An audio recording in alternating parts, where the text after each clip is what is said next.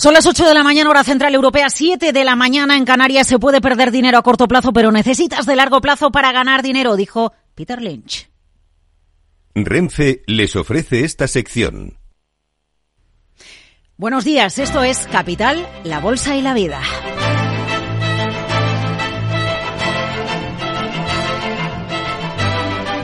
Laura Blanco. Pues China baja los tipos de interés para revivir su mercado inmobiliario. Es la noticia de la noche. No tiene impacto, no anima, no es un revulsivo para los mercados asiáticos. Pero China, a la vuelta a la celebración de las festividades de la llegada del Año Nuevo, decide intentar poner toda la carne en el asador para que su mercado inmobiliario, su mercado promotor, pueda salir adelante. 25 puntos básicos de recorte, la principal referencia usada en los créditos de promoción inmobiliaria. ¿Es esto suficiente para revivir la economía china y un mercado inmobiliario que está muy tocado. Lo vamos a abordar enseguida en la entrevista capital. Se lo vamos a preguntar a Gueda Parra, analista geopolítica de China Geotech. Lo vamos a hacer en un día en el que sigue el run run de la decisión de Microsoft de invertir casi 2.000 millones de euros en España en centros de datos. Es la mayor inversión de su historia, pero no es la mayor inversión en Europa, porque la semana pasada el presidente de Microsoft viajó por Alemania y Olaf Scholz le prometió una inversión que superaba los 3.000 millones de euros también en tecnología, también en inteligencia artificial. La inversión resulta clave para Europa, una Europa que escucha como Alemania, el Bundesbank barrunta la recesión en los próximos trimestres en Alemania, Francia, incumpliendo previsiblemente sus cifras de déficit y esa inversión es necesaria para que Europa pueda aguantar el tipo en este ejercicio 2024. Así que ojo cuando una empresa dice no me gusta la burocracia europea y me replanteó las inversiones en Europa. Lo ha dicho, cuenta Financial Times, ExxonMobil, una de las mayores petroleras mundiales que había reservado 20.000 millones de dólares para la inversión en proyectos en Europa. ¿Sigue siendo la burocracia un problema en el viejo continente? Lo es para los agricultores mientras se ultiman las protestas por eh, cinco flancos diferentes en la ciudad de Madrid esta jornada de miércoles. Y Luis Planas, el ministro de Agricultura, intenta hablar con todos, agricultores, comunidades autónomas, para calmar los ánimos. Donde no conseguimos de momento que se calmen los ánimos es en la negociación con Israel para que no ataque de manera agresiva a Rafah al sur de la franja de Gaza. Y al respecto, Josep Borrell dice. Pedimos al gobierno de Israel que no emprenda acciones militares en Rafah porque eso emprendería una situación humanitaria ya de por sí catastrófica e impediría la prestación de servicios básicos y asistencia humanitaria que se necesitan con urgencia. Bueno, pues la tensión geoestratégica los ataques de hutíes a los barcos en el Mar Rojo, donde, por cierto, dice Egipto, caen con fuerza los ingresos del canal de Suez debido a la tensión que se vive en la zona, protagonizan la actualidad de este martes 20 de febrero, que enseguida vamos a comentar con Fernando Zunzunegui, José Carlos Gómez Borrero y Julián Salcedo. Antes, titulares con Miguel San Martín. Renfe les ha ofrecido esta sección. Lauri, decidido. La despedida la hacemos en Gandía. Prepara el bikini. Lauri, que en Gandía vive el ex de Jesse. Que nos vamos a Málaga. Lauri, que no. Que dan mal tiempo. A Bilbao. Pinchos y party. Lauri, una cosita. Que al final es despedida conjunta. Te hago administradora del grupo que no puedo más. En Renfe tenemos más de 1500 destinos para que siempre puedas llegar a donde quieras llegar. Nadie te da más. No todos los trenes son como Renfe. Renfe, tu tren. El broker CMC Markets patrocina las noticias del día. Noticias del día que vienen marcadas por Estados Unidos a presentar una propuesta de resolución en el Consejo de Seguridad de la ONU en el que pide un alto el fuego en Gaza. Miguel San Martín, buenos días. Medida que se produce después de que Estados Unidos anunciara que vetará la resolución redactada por Argelia que también exige un alto el fuego humanitario inmediato por temor a que pueda poner en peligro las conversaciones entre Egipto, Qatar e Israel que buscan liberar los rehenes en poder de Hamar. El borrador que desvela la agencia Reuters afirma que bajo las circunstancias actuales una gran ofensiva terrestre terrestre en Rafah causaría más daños a los civiles y desplazamiento hacia varios países vecinos. Ahí está la actualidad internacional. En casa, el ministro de Agricultura, Luis Planas, protagonista, defiende el trabajo conjunto de gobierno y comunidades autónomas para dar respuestas rápidas a la crisis del campo. Así se lo ha señalado a las regiones tras reunirse con los consejeros autonómicos. El ministro les ha pedido colaboración y apoyo para la aplicación de las 18 medidas comprometidas por el gobierno a las organizaciones agrarias. Sería deseable que el conjunto de las inspecciones que sufre o que se efectúan una eh, explotación agraria o ganadera lo fuera de forma coordinada. A Saja Coagyupa tienen previstas hoy movilizaciones en Galicia, Cantabria y Asturias y preparan el desplazamiento de 500 tractores a Madrid mañana. El Ministerio de Trabajo plantea a los agentes sociales cambios en materia de registro horario para digitalizarlo. Y que sea accesible a distancia para la inspección de trabajo. También propone un endurecimiento de las sanciones por incumplimiento de la jornada laboral, como ha explicado el secretario de Estado de Empleo, Joaquín Pérez Rey tenemos que tender a digitalizar ese registro horario, tenemos que tender a que las consecuencias de ese registro y sus eh, asientos no sean manipulables y, no se puedan alterar, eh, obviamente, ni por el empresario ni por ningún otro sujeto. Y además tenemos que tender, y esto también es una parte importante en la que queremos trabajar durante estas negociaciones, a que el registro sea accesible de manera remota para la inspección de trabajo. Propuesta obligatoria para las empresas de más de 50 trabajadores que solo podrán tenerlo de forma telemática. Para las de menos se les dará más tiempo. Bueno, pues son algunas de las referencias de una jornada en la que vamos a contar con la referencia ya de Wall Street. Y un dato, los futuros europeos vienen en negativo a la espera de la apertura de las bolsas en 54 minutos, martes 20 de febrero. ¿Con qué referencia, Sara Bot? Muy buenos días. Muy buenos días, ya sabes que es martes y hay escasitas citas, algo así como las mías en el Tinder de las robotas este mes. Te cuento que la Oficina de Estadísticas de Alemania publica los datos de la cartera de pedidos de la industria manufacturera en diciembre y el conjunto de 2023 y el Banco Central Europeo publica la balanza de pagos de la eurozona de diciembre. Reino Unido celebra subasta de deuda a 30 años y Alemania a 2 años. En los USA tendremos a Walmart y Home Depot que publican sus resultados trimestrales. Bueno Laura vamos a escuchar a la experta en China para que nos cuente qué quiere decir eso que han hecho haciendo más bajitos los tipos altos esos. Además te recuerdo que... Tiene un color especial. Y es que esta tarde tenemos al Muñoz en el Caser Investment Summit para saber cómo los advenedizos esos también ayudan a invertir. Jeje. Pero ya sabes que si rentabilidad quieres captar a Sarabot tienes que contratar. Chao. Ay, Sara, eh, me inquietas, no sabía que estabas en aplicaciones de citas de esas para robots. Pues Investment Summit con Luis Vicente Muñoz, con Salvador Más, con Manuel Alejandro Cardenetti y con Asir Uribe Echevarría desde Cácer, hoy Sevilla, 5 de la tarde, Cámara de Comercio. ¿Quieren acudir? Claves de inversión en 2024. Un email eventos arroba capitalradio.es. Les esperamos esta tarde en Sevilla a las 5.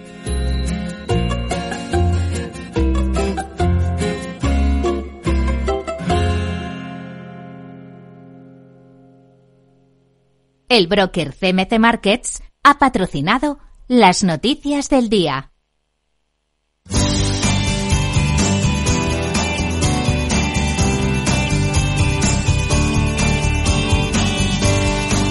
¿Cómo se circula esta hora por las carreteras? Dirección General de Tráfico. Patricia Riaga, buenos días.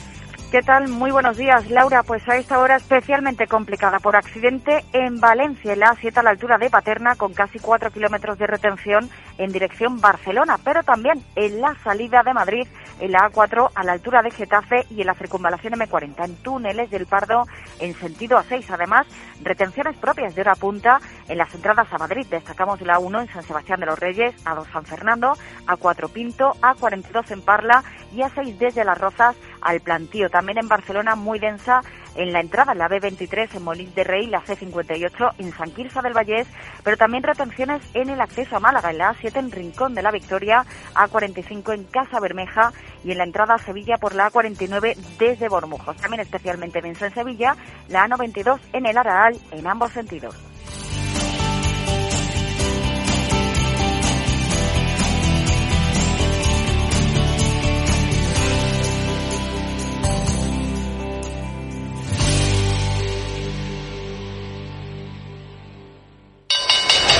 Interesa la bolsa? Compra y vende acciones o ETF sin comisiones hasta 100.000 euros al mes. ¿Has oído bien? Sin comisiones. Más de 550.000 clientes ya confían en XTB. Abre tu cuenta totalmente online. Un broker, muchas posibilidades. XTB.com. A partir de 100.000 euros al mes, comisión del 0,2%, mínimo 10 euros. Invertir implica riesgos. ¿Qué es ir más allá? Con Arval podrás llegar donde te propongas de la forma más sostenible y desplazarte como y cuando necesites con una oferta de renting sostenible, segura y conectada. Y preocuparte solo de conducir porque nosotros nos ocupamos del resto. Arval, la transición energética arranca aquí. Más información en arval.es.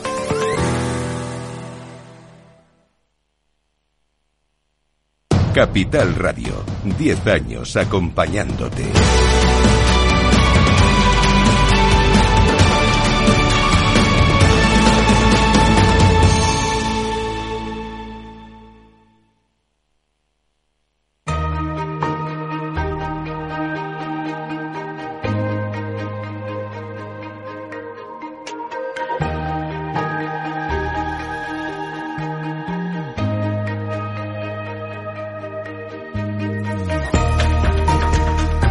La entrevista capital.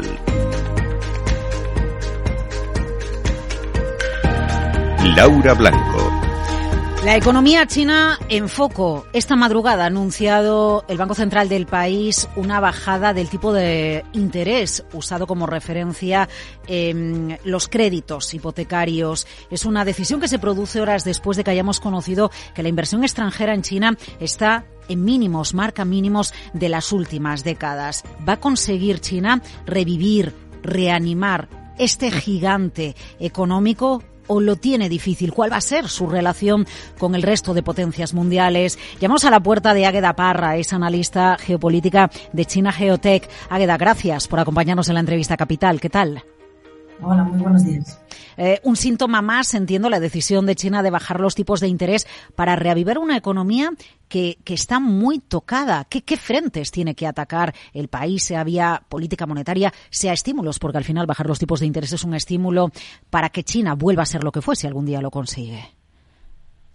Bueno, los tipos de interés están más orientados ¿no? a lo que es la economía nacional, que está un poco eh, eh, pasando ¿no? por determinados momentos en los que el consumidor no ha visto las cosas demasiado claras y pues el consumo no se ha elevado.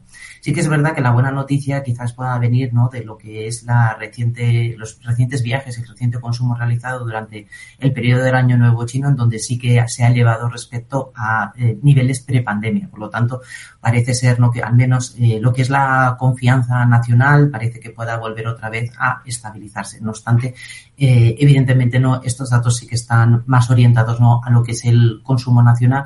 En cambio, lo que es el tema de la inversión eh, extranjera es un tema que es más a, largo plazo, es recuperar esa confianza perdida en lo que es la, economía china y quizás, ¿no? Pues yo creo que los datos que vamos a, a, conocer, ¿no? Y estamos conociendo durante estos primeras, estas primeras semanas de año, pues vienen, ¿no? A constatar, ¿no? Pues esa especie, ¿no? De tormenta perfecta que se ha producido durante el 2023 y que, bueno, vamos a ir viendo cómo se va, cómo va cayendo. Eh, bueno, al final la caída de la inversión directa china es otro síntoma más de la pérdida de confianza en el país o no sé si esta, este nuevo dibujo de, de, la globalización en el que los países también barren más para casa respecto a las inversiones y quizás no tanto para Asia. No sé si esa debe ser la lectura o aquí es una cuestión de que China recupere la confianza en sus relaciones con otras potencias. Bueno, cuando yo me refería a lo que es la tormenta perfecta, evidentemente se ponen de manifiesto de varios temas, ¿no? Y entre ellos, evidentemente, es un poco lo que son las relaciones ¿no? entre Estados Unidos y China y lo que es el, el, el desacoplamiento ¿no? que se están produciendo o que están eh, persiguiendo determinadas economías para no tener tanta dependencia de lo que es eh, el abastecimiento y el suministro de determinados eh, productos de la de China. Evidentemente, en este sentido, la confianza cayó a mínimos el año pasado, en torno a octubre, cuando ya el presidente Biden y el presidente Xi se reunieron en Estados Unidos. Parece que eh, se volvió otra vez a recuperar esa, esa confianza inversora, pero evidentemente también el sector, eh, el sector inmobiliario en China con esa, esa caída de la mayor empresa del, del país, pues ha provocado que al final eh, lo que es el, el entorno ¿no? de, de, confianza en lo que es el progreso de, de, de, la economía, pues esté en momentos, en momentos bajos, precisamente porque el sector, finan, el, el sector financiero estaba en riesgo de que pudiera verse amenazado por esta por este sector inmobiliario que no terminaba de, de recuperarse. Pero evidentemente yo creo que el, el, marco general en donde lo podemos encajar más el tema de las inversiones extranjeras es en, en, el tema de la rivalidad entre Estados Unidos y China y sobre todo por ese esa, esa falta ¿no? de inversión en el entorno de los semiconductores que por dar un dato que yo creo que es bastante esclarecedor no pues ha pasado de que en China la inversión en, en, en chips en el 2018 pues estaba se situaba en torno al 48% global ha pasado al 1% en el 2022 y en el otro lado de la balanza pues tenemos a, a Estados Unidos que en ese mismo periodo de tiempo eh, la inversión estaba se situaba en torno al 0% y ahora mismo está situada al 37%. Claro, bueno, en las últimas horas hemos escuchado cómo eh, Estados Unidos precisamente anuncia ayudas directas para fábricas de semiconductores en Estados Unidos, o como Microsoft viaja por Europa, ¿no? Su presidente anunciando inversiones en centros de datos vinculados a la inteligencia artificial. En otro momento esas inversiones se anunciarían en China, ahora se anuncian en lo que se considera, entiendo, eh, países más amables en las relaciones comerciales o aliados, ¿no? Lo que se está pretendiendo es un, un friendshoring, es decir, eh, hacerlo eh, las inversiones en los países que son más cercanos a tu zona de producción, es decir, hacia, sí. hacia, la zona de consumo donde se va a producir ese consumo, y si no un nearshoring, que es lo que se viene a referir, es que sacarlo fuera de China, pero a países cercanos a China. Por eso también en el entorno de India, de Singapur y de Malasia también ha crecido muchísimo lo que es la inversión en el último año, precisamente mmm, sacándola, ¿no? De ese diferencial lo que hay respecto de lo que no se ha invertido en, en, China. Por lo tanto, todo lo que son los países cercanos, incluso también el mismo México, porque México va a recibir bastante inversión por la cercanía de, Estados Unidos, son los que van a ir atrayendo este tipo, ¿no? Este tipo de, inversiones, principalmente en el sector de relacionados con tanto con la transición digital como con la transición energética. Eh, se, se, está produciendo un sorpaso de la economía de China por parte de la India, precisamente con todo este contexto internacional de menor inversión en China, con la crisis inmobiliaria que padece y ante la expectativa de que la población en la India siga subiendo. Bueno, la situación es algo más compleja porque cuando tienes eh, desinversiones, las, las, desinversiones estamos a, empezando a verlas, ¿no? Como se están eh, eh, constatando ahora. Este es el segundo año consecutivo que la inversión directa extranjera en China ha caído, ha empezado a crecer en otros entornos, pero sí que es verdad que hasta que eh, lo que es la industria empieza a ser productiva están en el entorno de cuatro o cinco años. Eso por la parte de lo que es la construcción, de lo que es el, el entorno de la inversión. Pero para poderlo poner en, en producción también necesitas eh, talento y necesitas eh, conocimiento de lo que es la industria en sí misma. Y eso es lo que ahora mismo India no tiene. Tiene una eh, población muy joven, tiene una población que eh, es, es, es, es, bilingüe ¿no? en el entorno de, del inglés, por lo tanto eso le facilita la salida al mercado internacional. Sin embargo, en el entorno en donde ahora mismo ¿no? es mayor la demanda, que es en el sector energético y en el sector digital, principalmente en el entorno de los chips, ahí sí que eh, India no viene teniendo ¿no? esa experiencia que sí que ha tenido China, en donde en las últimas dos décadas ha habido inversiones. Por lo tanto, el sorpaso no va a producirse de manera evidente, tampoco se sabe si se va a producir, pero sí que lo que estamos viendo no son determinadas tendencias. Y en esta tendencia, lo que es el, el primer paso, que es la inversión fuera de China y en entornos cercanos a, a, China, lo que sí que nos puede indicar no es cómo se va a ir deslocalizando estas, estas inversiones y la producción de, estas, de estos productos. En las últimas horas eh, la preocupación nos llegaba, el mensaje de preocupación nos llegaba desde Estados Unidos ante la posibilidad de que la acumulación de, de stock de producto por parte de China le lleve a colocarlos en el mercado por debajo del precio de coste es una posibilidad real, porque si China necesita algo ahora en este momento, sí, recuperar su economía, pero también es hacer amigos, ¿no? Porque las relaciones están un poco tocadas con, con Europa, cuando hablamos de vehículos, cuando hablamos de paneles solares, eh, por supuesto con Estados Unidos por la bueno por los microprocesadores y por muchas otras cuestiones. Puede aplicar políticas de dumping la economía china 2024 Ahora mismo la, lo que es la, economía en general internacional parece que está dando signos de recuperación. Hemos tenido todo el año 2023 con signos eh, eh, de inflacionistas.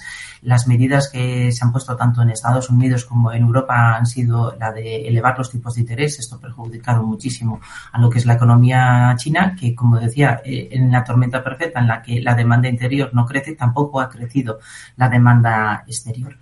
Ahora la situación parece ser que es eh, eh, en otra línea. Todo lo que son los eh, países occidentales están contemplando ¿no? ese, giro. Aquí en Europa parece que lo vamos a dar en torno a los primeros meses del segundo trimestre. En Estados Unidos ya empezaron a dar cambios ¿no? respecto a ir bajando ¿no? lo que son los tipos de interés ya el año pasado. Por lo tanto, la economía internacional empieza a recuperar cierto, cierto ritmo y también con ello se empieza a recuperar la, el consumo. Por lo tanto, de aquí a una parte yo creo que sí que lo que vamos a ir viendo ¿no? es, es que ese excedente de producción sí va a tener una salida natural porque el consumo en sí mismo está empezando a recuperar ya ritmos que no, que no se veían hasta antes de, de 2023. Eh, España protagonista de un acuerdo con China en las últimas horas, el pasado domingo, con la posibilidad de reanudar la exportación eh, de carne al país. ¿Esto qué supone? ¿Por qué decide adoptar China esta medida que, recordemos, eh, estaba bloqueada desde que vivimos eh, eh, bueno, pues la enfermedad de las vacas locas hace ya muchísimos años en nuestro país. Desde el año 2000, sí. Ya han pasado 24 sí, años. Sí, sí. Sí, bueno, eh, ha pasado demasiado tiempo, quizás, ¿no? Eh, y ahora, pues bueno, pues eh, evidentemente el, el, contexto ha cambiado, el contexto en el que China empieza a tener ¿no? esa necesidad de ir fortaleciendo los vínculos que ahora mismo ya tiene, pero en el entorno en el de mayor eh, fortaleza económica, principalmente con lo que son las economías europeas más, más importantes. Por eso se entiende ¿no? la reunión que ha tenido el ministro de Asuntos Exteriores después de su viaje a Múnich, precisamente con el, con el primer ministro eh, eh, alemán, con Scholz, después ha venido aquí a España y después irá a Francia. Por lo tanto, eh, en este entorno lo que se viene a, a demostrar no es como el, entorno geopolítico es el que también está marcando un poco lo que son las, tendencias comerciales y, económicas de, China en su relación con, Europa, en donde Europa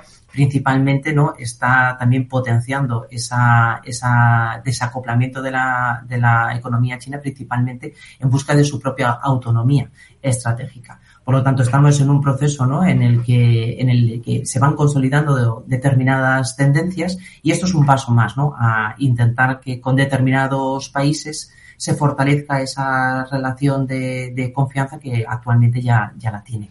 Haciendo amigos, China, la economía de China en foco, con un análisis capital, el de Águeda Parra, analista de geopolítica China Geotech. Muchísimas gracias, Águeda, por acompañarnos en la entrevista con referencias capitales. Muchísimas gracias a vosotros. Buenas tardes.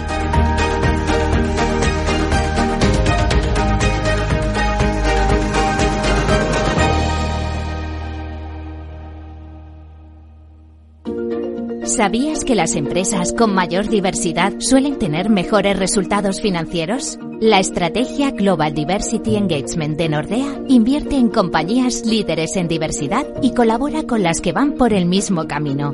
Porque la diversidad importa, también en lo financiero. Descubre más en nordea.es. Mario, que eso de que no te da tiempo a pillar el tren. No te preocupes, que lo he mirado y hay un tren cada hora. Así que nada, salsero, duchita fría, cafetito para la resaca y ya te estás viniendo que está tu ahijao y toda su clase esperándote. Niños, saluda al Tito. ¡Tito! En Renfe tenemos la mayor frecuencia de trenes de este país. Nadie te da más. No todos los trenes son como Renfe. Renfe, tu tren. Si te gusta el pádel, en Capital Radio tenemos tu espacio. Todos los martes a las 22 horas saltamos a la pista para contarte la actualidad del World Padel Tour, los torneos amateur, las novedades de las marcas y toda la actualidad relacionada con el segundo deporte más practicado de España. Esto es Padel, los martes a las 10 de la noche en Capital Radio.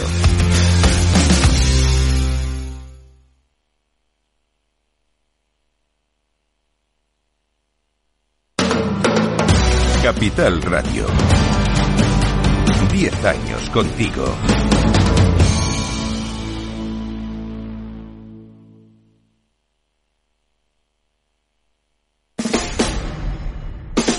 Escucha cada día entre las 8 y las ocho y media de la noche el balance de los deportes con Paco Lloret, la emoción del fútbol y la pasión del deporte en el balance. Capital Radio.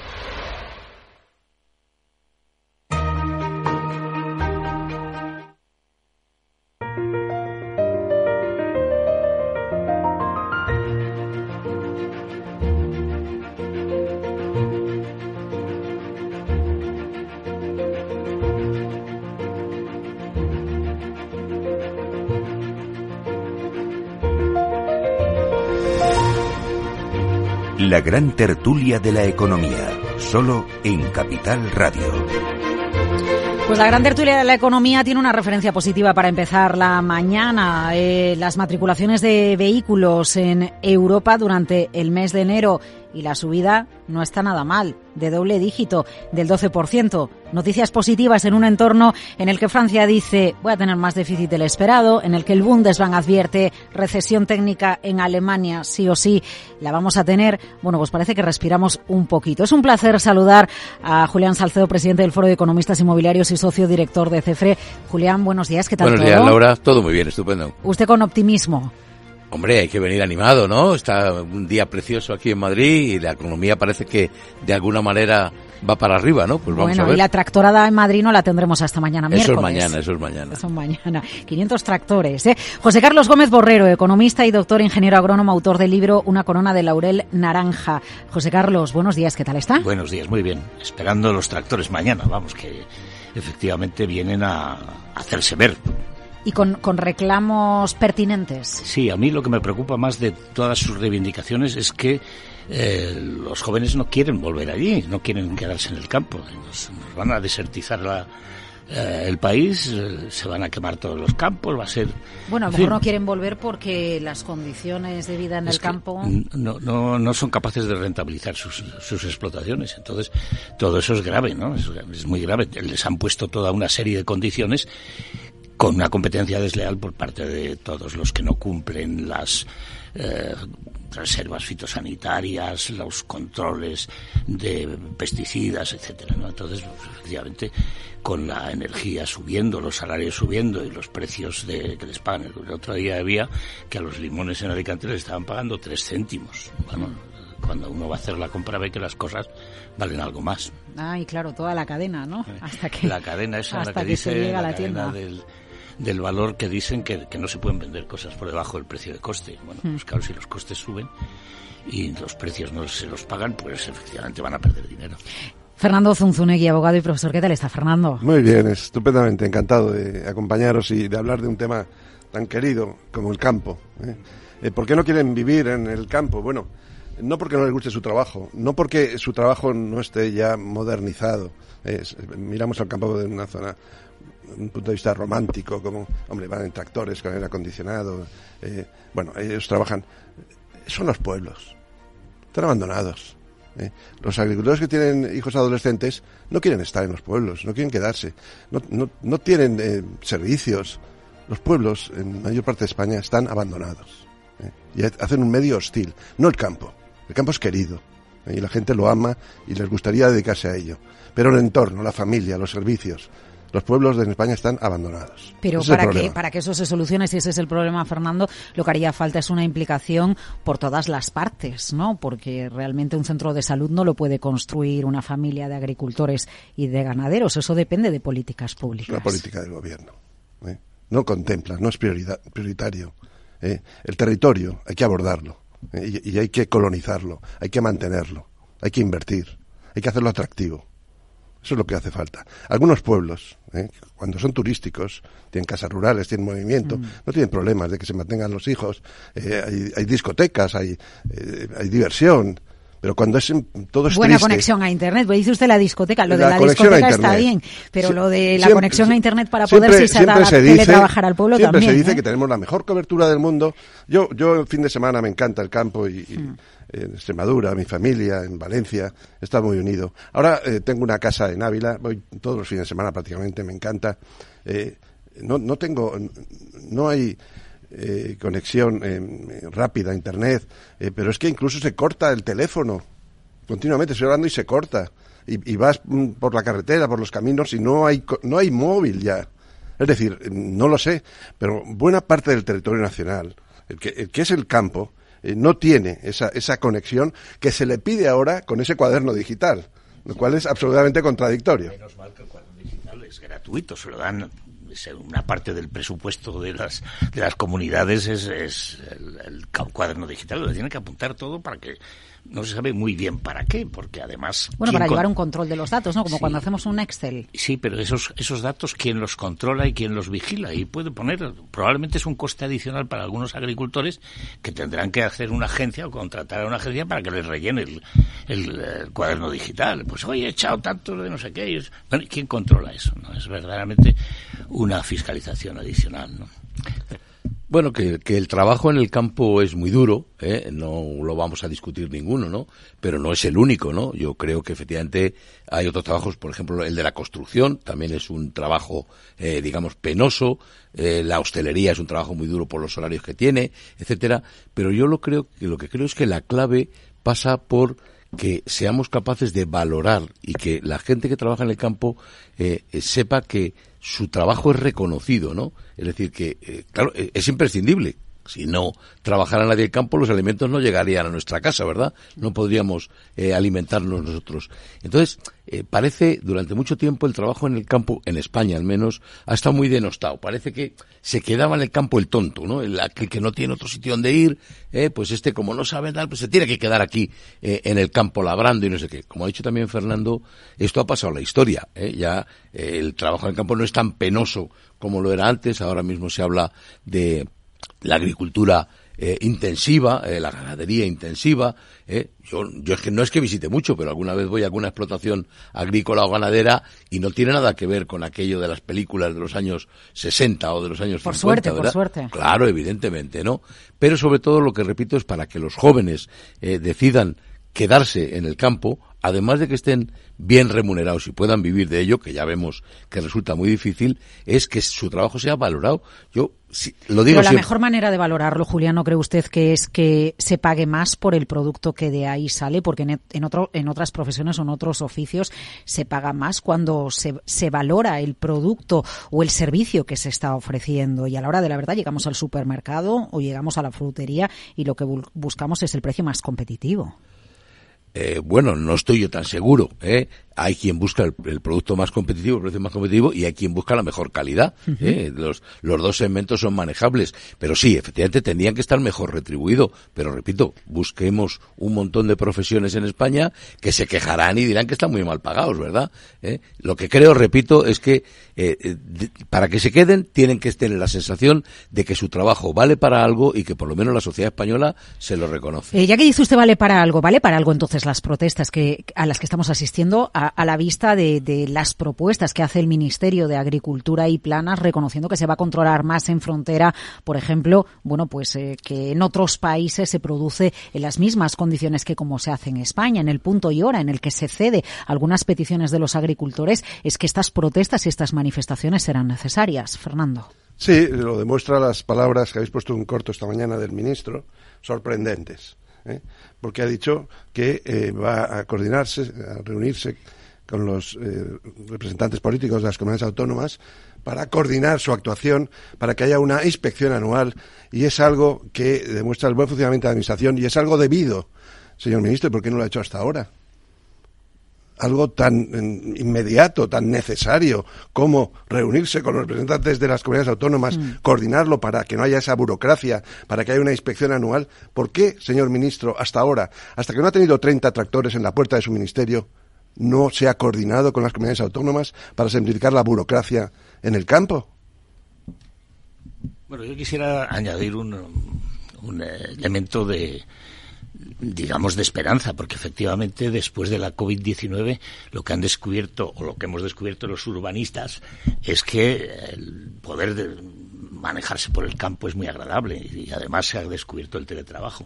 Con lo cual, a lo mejor hay una posibilidad de una política más hacia los medios rurales que se les dote, pues eso, de Internet, de una serie de facilidades y la gente, además de, de hacinarse en, en las mm, colmenas eh, inmobiliarias, pues se puede divertir un poco, incluso hasta, bueno, no sé si cazando, pero al menos eh, paseando por el campo. Bueno, sí, o dándose, o dándose paseos. Eh, nos vamos a dar enseguida un paseo por el sueldo de Ana Botín. Don Fernando, va a ser enseguida en Capital, la Bolsa y la Vida.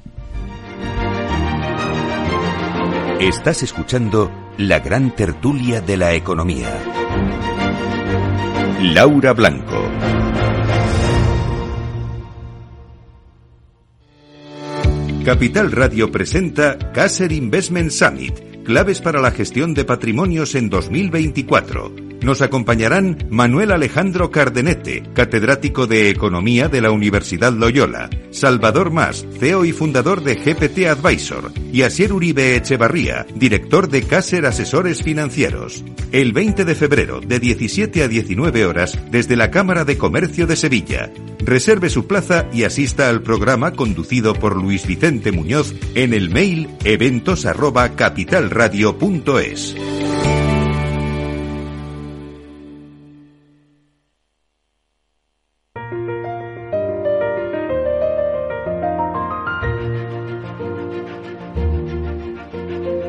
La gran tertulia de la economía, solo en Capital Radio. Enseguida referencias como el sueldo de Ana Botín, la inversión de Microsoft, la advertencia de Exxon a Europa. Pero antes un vistazo a los mercados porque quedan 24 minutos para que la bolsa europea abra sus puertas y los futuros nos dicen que la apertura en Europa se va a producir en negativo. Si inviertes en bolsa, esto te interesa. XTB, tu broker con más de 15 años en España, tiene la mejor tarifa del mercado para comprar y vender acciones 7Fs. No pagues comisiones hasta 100.000 euros al mes. Si inviertes en bolsa o quieres empezar, más sencillo e imposible. Entras en xtb.es, abres una cuenta online y en menos de 5 minutos compra y vende acciones sin comisiones. Además, con atención al cliente las 24 horas del día. ¿A qué esperas? Miras de cliente ya confían en xtb.es. Un broker, muchas posibilidades. xtb.es. A partir de 100.000 euros al mes, la comisión es del 0,2%, mínimo 10 euros. Invertir implica riesgos. Pues estamos en la tertulia capital con Fernando Zunzunegui, José Carlos Gómez Borrero y Julián Salcedo. Es mucho o poco, 12 millones de euros, 12 millones con 24 eh, millones de euros el salario de, de Ana Botín. Fernando, pero ya sabe usted que cuando se publican este tipo de cifras hay polémica, ¿eh?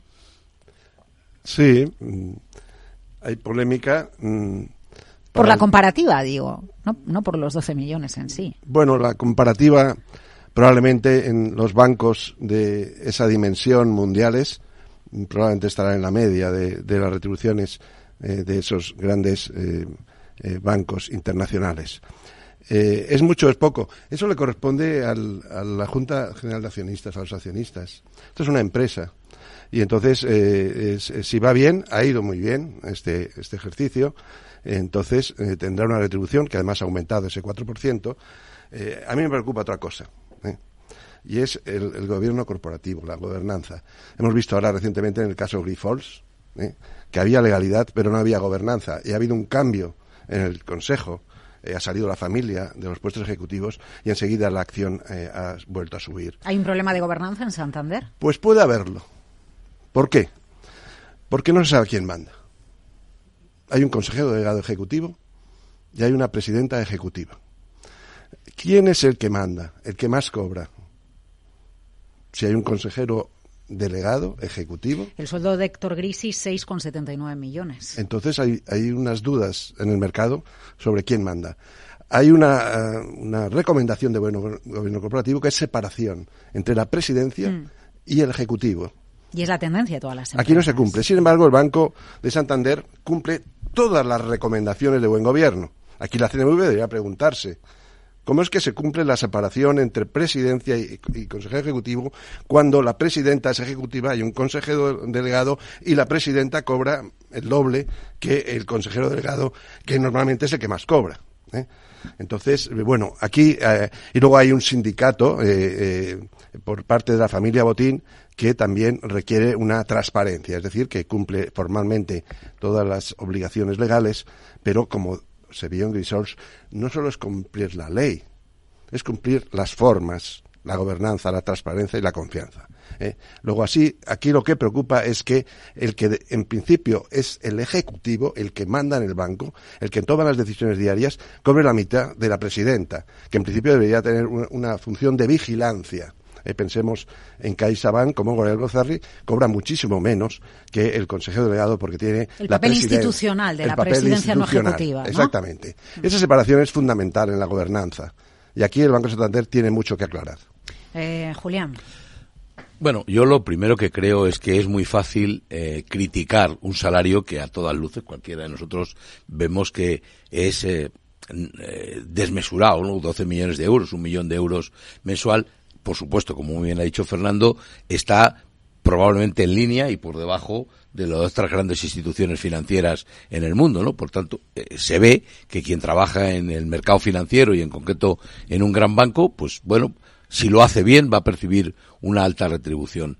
Yo creo que eh, primero el Banco Santander hay que alabar la transparencia, no solamente suyo, son las normas, eh, además de la Unión Europea, el Banco Central Europeo, el regulador español, que obliga a que se conozcan estos salarios, pues bien, ahí está. Son públicos, los conocemos todos. Segundo, también hay que destacar la eficiencia del Banco de Santander.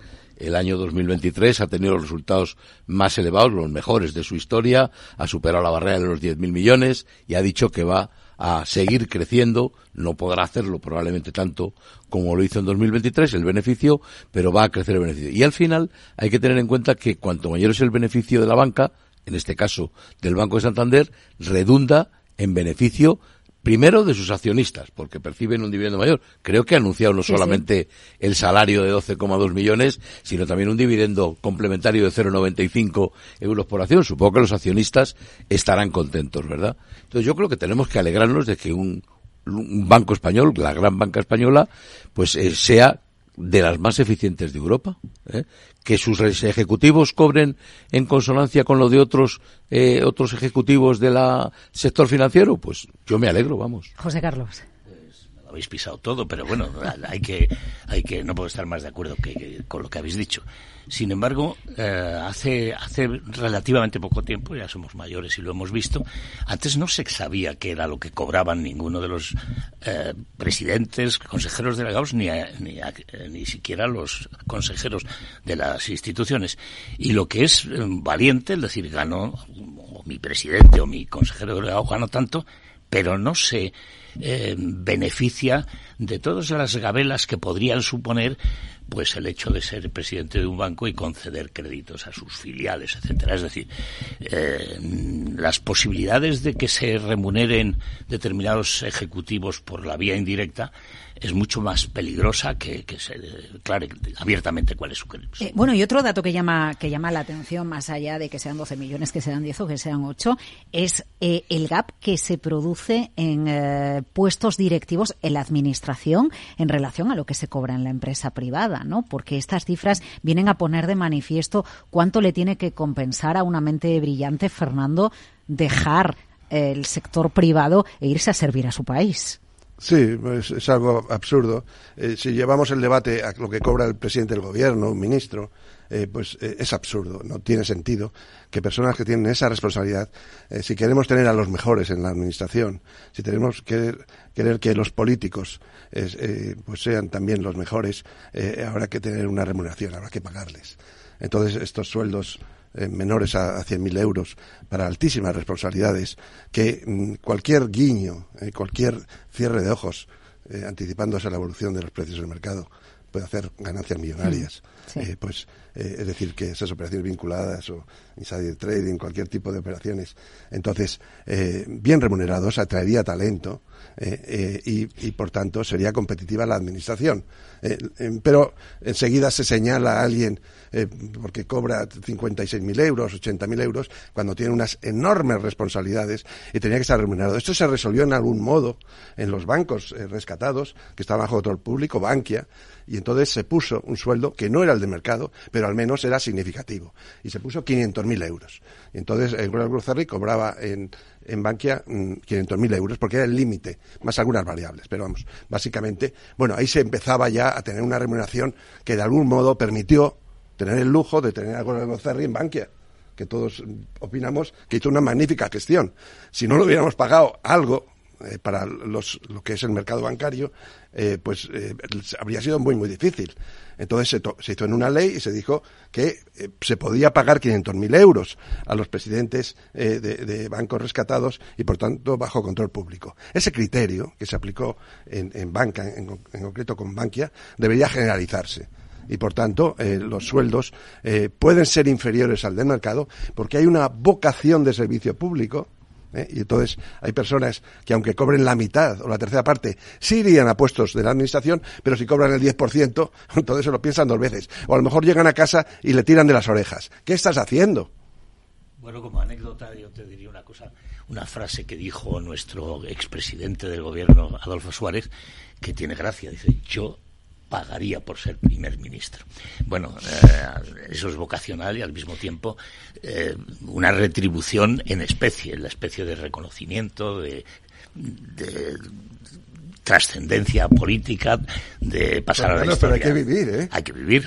que algo tienes que ingresar. cuando decía, bueno, esperemos que no sea por otros medios espurios, pero no cabe duda que al ser presidente de gobierno eleva el ego de las personas hasta vale mucho más que una remuneración. Bueno, de ahí el síndrome de Moncloa que se dice. El síndrome de Moncloa yo creo que, que tiene, tiene su precio, tiene su. levanta la mano Julián, pero yo no sé si es porque él también sería ministro a cambio de nada. Sí, pagaría por ser ministro. No te quepa ninguna duda. ¿Ah, sí? Claro, porque iba a añadir que dónde está, dónde ha quedado aquello del servicio público, ¿no? ¿Eh? el que eh, eh, una persona pueda prestar un servicio público a su país y lo haga bien, ¿no? Y a eso le añadiría la otra. Efectivamente, yo creo que el personal, alta dirección, los altos cargos de, nuestro gobierno, presidentes, ministros, etcétera, están muy mal pagados. Claro que serían, tendrían que estar mejor retribuidos. Pero además deberíamos pedirles responsabilidades. ¿Verdad? ¿Qué es lo que no se les pide? Cuando lo hacen mal, aquí no pasa nada. Eh, y yo les exigiría además, lo digo recurrentemente, que para ser un alto cargo en la Administración, ministro, por ejemplo, haya habido necesariamente que pasar antes por la empresa privada, a lo mejor 10 años, ¿eh? y haber demostrado tu valía. Porque es muy fácil decir, no, no, no, es que sacó una oposición, es durísima, ciertamente, es durísima. Pero todos sabemos que muchas veces saca que, la Julián, lo sabe usted, por ejemplo, los tecos, los técnicos del Estado, bueno, pues eh, se, estudia muchísimo, ¿no? Para, para, sacarse las oposiciones y en muchas ocasiones encadenan los estudios y las oposiciones con el inicio de trabajo vinculado de alguna manera al Ministerio de Economía y eso no da la opción a pasar por la empresa privada. Eh, de los eh, ministros que tenemos actualmente en el gobierno, me gustaría saber si me puedes decir alguno que haya pasado por la empresa privada. Yo no lo identifico. Seguramente habrá uno. No, no contrapongamos el, pasar por la empresa privada con unos eh, cuerpos magníficos que existen eh, en la administración. De hecho, en Francia, la franja de altos cargos en la administración son personas que se han formado en, la escuela eh, que tienen para la formación de los altos cargos de la administración y funcionan muy bien la administración francesa. El problema es que los altos cargos de la administración no proceden de los cuerpos del Estado, sino que proceden a dedo de lo que nutren los partidos políticos, personas que en algunos casos no tienen ni carrera universitaria. Evidente. No tienen ninguna formación. No tienen ninguna formación. ¿eh? Y entonces sí hay que cuestionarse por qué esa persona, que no, ahora estamos viendo como en algo ya extremo y radical, como en la representación diplomática española al más alto nivel van personas pues que no tienen ninguna formación. Por supuesto, no son como diplomático ninguno. No, es que no son diplomáticos. Pero hablan por Chimo Pero es que bueno, pues, tenemos tantos casos ya. Eh, tenemos ya tantos casos. Es... decir, que la representación eh, diplomática exterior de nuestro país está en manos de personas, eh, yo las llamaría ineptas en esa labor. En esa labor. bueno, no toda, y tenemos a Luis de Guindos como vicepresidente del BCE. Vamos a ver, eso no es un cargo diplomático, es, es un eh, cargo eh, técnico. Eh, de Guindos ha tenido toda una trayectoria en todos los sectores y, amplísima y está muy, muy filtrado y seleccionado quienes van al, al Consejo, a la dirección del Banco Central Europeo. Eh, no, no es un, eh, un, tema de representación del Estado, es una selección de cuerpos técnicos con una experiencia y conocimientos elevadísimos. Y ese filtro lo pasó el señor de Guindos. Estamos hablando de la representación en la ONU, de, cargos en las embajadas, eh, de personas que, siempre han sido diplomáticos y ahora son personas que no proceden de cuerpos de administración, sino de su carrera política y además no tienen formación ni experiencia en diplomacia. Algunos de los cuales es probable que ni tan siquiera hablen idiomas.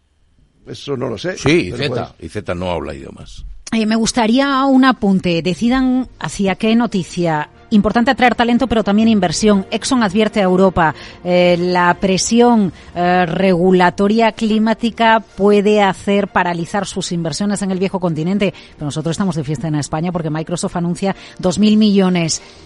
30 segundos, una reflexión al respecto. ¿Nos quedamos con lo bueno o con la advertencia negativa? Bueno, yo creo que que vengan 2.000 millones a España siempre es bueno. Fernando. Sí, no, no es la, presión, es la falta de claridad de la, de la regulación de las finanzas sostenibles el, problema. Sabemos que ya hace unos cuantos eh, meses, un par de años, los data centers es una de las actividades inmobiliarias que más está creciendo en España. Y que Microsoft diga que va a invertir 2.000 millones en cloud computing es muy importante. Ese suelo, a ver dónde se ubica, ¿no? En qué provincias, con qué coste energético, que también puede ser una ventaja competitiva. La, respuesta es muy fácil, Laura. Allá donde haya potencia energética. Julián Salcedo, José Carlos Gómez Borrero, Fernando Zunzunegui, un placer. Gracias por acompañarnos en la tertulia capital. Un placer, buen día.